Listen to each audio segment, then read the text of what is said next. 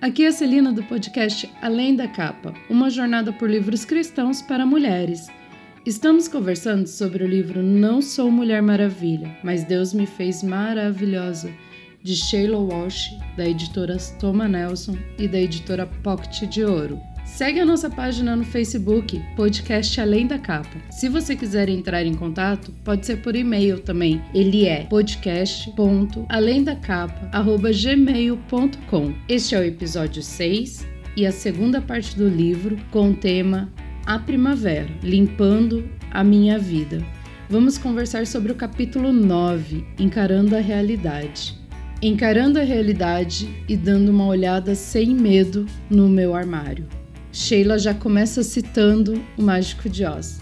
Glinda, você não precisa mais de ajuda, querida. Sempre teve o poder de voltar para Kansas. Dorothy responde. Sempre tive? O espantalho responde as duas. Então por que é que não disse isso antes? Glinda, porque ela não teria acreditado em mim. Tinha que aprender por si mesma. L. Frank Baum, 1856 a 1919, em O Mágico de Oz. Se afirmarmos que temos comunhão com ele, mas andamos nas trevas, mentimos e não praticamos a verdade. Se, porém, andamos na luz, como Ele está na luz, temos comunhão um com os outros. E o sangue de Jesus, seu Filho, nos purifica de todo pecado. 1 João 1, 6 e 7. Esse capítulo, Sheila já começa contando de quando sua sogra faleceu e ela convidou William pai de seu esposo, para que ele fosse morar com eles. William e Eleanor moravam na mesma casa por anos e a acumulação da casa foi toda parar no sótão. Tinha de tudo, desde jornal velho até garrafas de refrigerantes, brinquedos, uma variação de tesouras. E Sheila diz que quando ela questionou William sobre todas essas coisas, William respondeu que poderia ser vendido para colecionadores. Mas ele também deu outra resposta interessante: se eles passassem por momentos difíceis novamente, ele teria coisas para vender. E depois que eles tiraram tudo daquele sótão, ele entendeu que tinha esquecido de tudo aquilo que estava no sótão. Se pensarmos bem, quantas vezes fazemos isso com os nossos sentimentos? Jogamos tudo lá no fundo e deixamos para lidar com eles quando tivermos um tempo livre? Quando realmente faremos isso? Mas se você é parecida comigo e com a Sheila, esse tempo livre nunca chega. E ela trouxe uma pergunta: o que está no seu armário? Sheila fala do trabalho imenso que deu para fazer a limpeza no sótão escuro. E ainda penso que realmente é assim nas nossas vidas. Se realmente queremos nos livrar de todas as tralhas, no armário de nossas almas, só podemos fazer isso com a ajuda e iluminação do Espírito Santo. O salmista Davi nos deixou instruções maravilhosas sobre como e por onde devemos começar. Ela citou o Salmo 139, versículo 23 e 24. Sonda-me, ó Deus, e conhece o meu coração. Prova-me e conhece as minhas inquietações. Vê se em minha conduta algo te ofende. Dirija-me pelo caminho eterno. E então ela cita também, mesmos versículos, na versão A Mensagem. Investigue a minha vida, ó Deus. Descubra tudo sobre mim me examine e teste. Tenha uma imagem clara do que sou. Veja por você mesmo se eu fiz algo errado. Então me guie no caminho para a vida eterna. Salmo 139, versículo 23 e 24 da versão A Mensagem. Meu Deus! A Sheila fala e eu só posso concordar com o que ela diz no livro. Pedido de Davi para que Deus busque no coração dele onde estão as suas intenções e paixões, e devemos fazer isso todos os dias. Pedir para que Deus busque em nossa mente onde o medo e a desconfiança pode escurecer a nossa fé. Ele pede para que Deus exponha qualquer pecado que mantenha ele no caminho correto e essa deve ser a nossa prece todos os dias. Ela fala sobre a prece dela que ela começou fazendo é, com o Salmo 139 e depois ela começa a usar palavras próprias. E é assim que nós devemos realmente orar, quando nós oramos a palavra, a tal ponto aquilo entra em nosso coração que Deus começa a trazer as nossas próprias palavras para falar sobre como nos sentimos, né? Então, orar a Bíblia nos leva a caminhar mais junto de Deus, né? E os Salmos é um excelente início para começarmos nisso, né? E ela fala: Essa é a minha prece quando começo a sessão de limpeza na minha vida. Nossa, e eu amei muito, porque ela indica as áreas que ela pede. E ela diz assim, ó: eu peço que Deus me mostre o que está no meu coração. Peço a Deus que revele o medo que atormenta a minha mente. Peço que Deus revele em sua misericórdia sobre a minha vida e exponha qualquer pecado de modo que eu possa levá-lo à cruz e que fique limpo e completo. Eu peço que Deus me ajude a me livrar da falta do perdão e da amargura e do desapontamento. Peço que Ele me preencha com seu Espírito Santo para que possamos honrar em tudo o que fizer. Aí ela traz na palavra aqui para nós, né? Ela pede a Deus que Ele nos mostre o que está em nosso coração. Pede a Deus que Ele nos revele todo o medo que atormenta nossa mente. Pede a Deus que, em Sua misericórdia, exponha qualquer pecado, de modo que possamos levá-los à cruz e fiquemos limpos e completos. Pedimos a Deus que nos ajude a nos livrar da nossa falta de perdão, de amargura e desapontamento. Pedimos a Deus que Ele nos preencha com seu Espírito Santo para que possamos honrá-lo em tudo que fizermos. Por que não gostamos de pedir isso?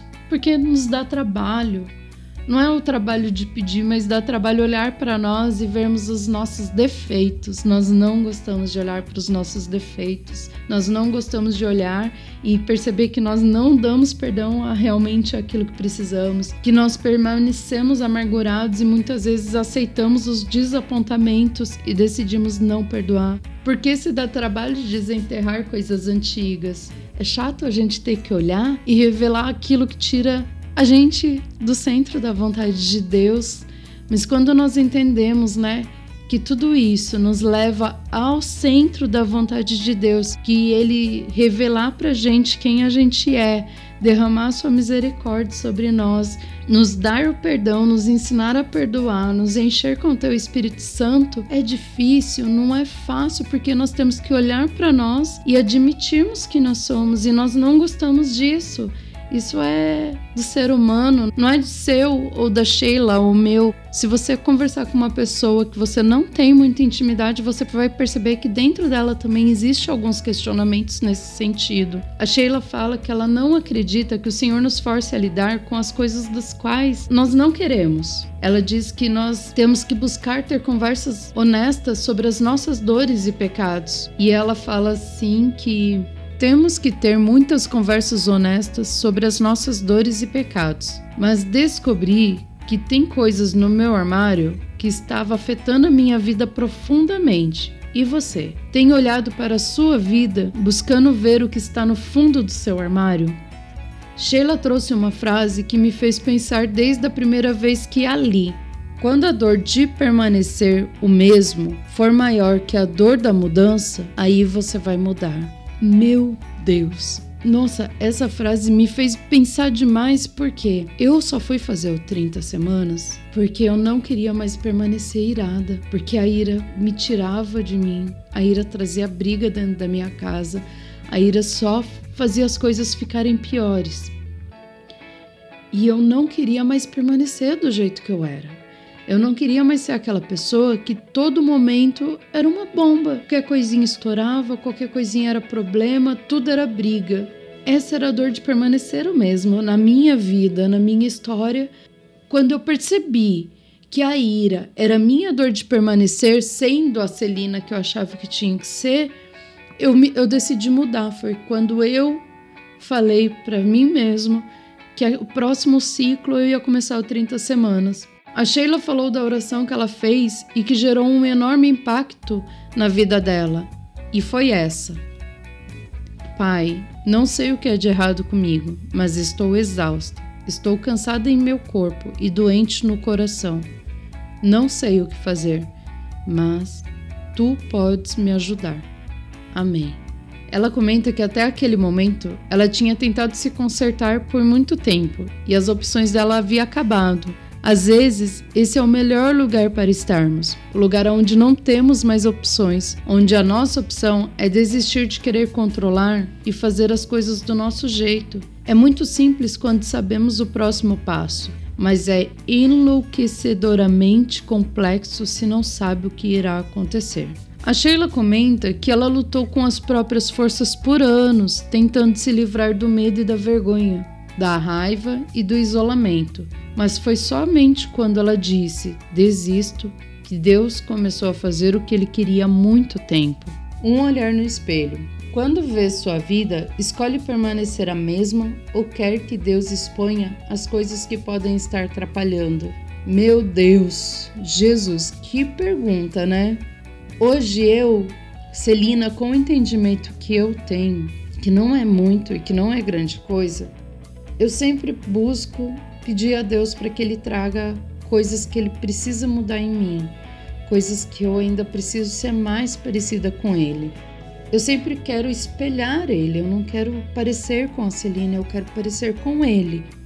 Então, toda vez que eu oro, eu sempre peço para que Ele traga aquilo que não convém, aquilo que não reflete Ele sobre a minha vida, para que eu possa cada vez mais refletir Ele sobre as pessoas.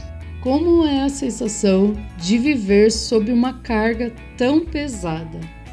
Meu Jesus, antes de eu fazer o primeiro ciclo do 30 semanas, era horrível, porque eu não gostava de ser como eu era. E eu não sabia ser de outra maneira. Eu não sabia como era viver sem ser irada, eu não sabia como controlar isso. Eu achava que era normal ser daquele jeito.